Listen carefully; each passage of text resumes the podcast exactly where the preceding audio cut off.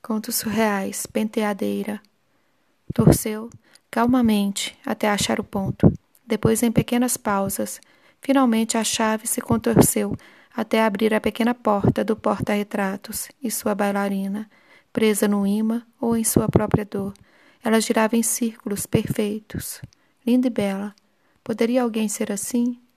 Perfeita, em pratos giratórios? Ficou alguns segundos, minutos olhando o objeto.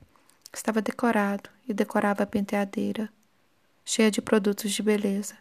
Nela continha pó de arroz, pinça, restos de perfumes e batom. Em meio ao vazio, iludia a vida, os desentendimentos, aquela pequena chave que abria músicas e vidas. O sol já estava se pondo e ela continuou olhando para aquela caixinha e seus adormentos. Pensou com tristeza a beleza que era gasta naqueles momentos. E no final percebeu a solidão da bailarina. E o sol, esse nunca entrou naquele quarto.